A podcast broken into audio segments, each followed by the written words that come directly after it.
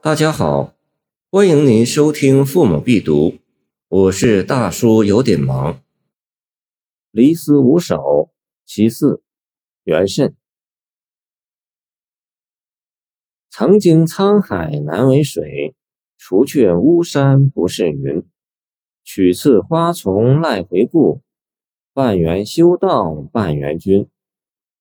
本诗作于元和五年（公元810年），贬官江陵府侍曹参军时，诗为旧日情人双文而作，有《梦游春》七十韵可参。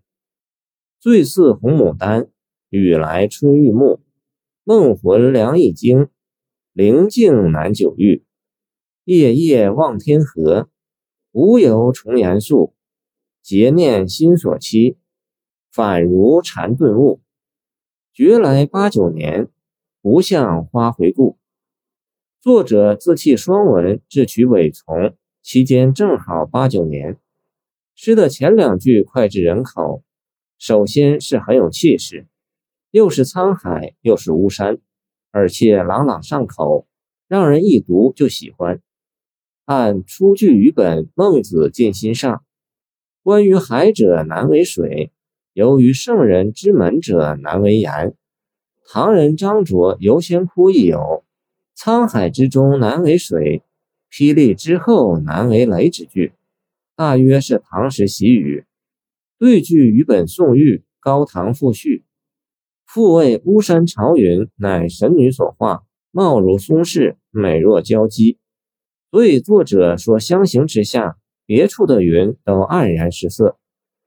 其次是用隐喻象征的手法，刻画出一个人深爱另一个人的精神状态，绝对的、专一的、排他的，可谓爱情到位，难于别恋。元慎诗中的名句一般是以白描记实见长的，唯独这一联包蕴秘致，运用了象征手法。是可以称为着李商隐之先编的，其象征意蕴甚至不限于爱情，可以做更为广义的引申。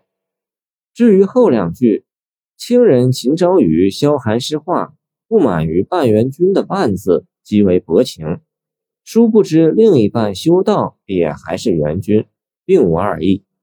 用一半加一半的说法，表现欲忘情而不能的心境，更觉畅叹有情。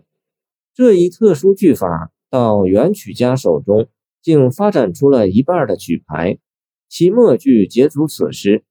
例如：“梨花云绕锦香亭，蝴蝶春融软玉屏。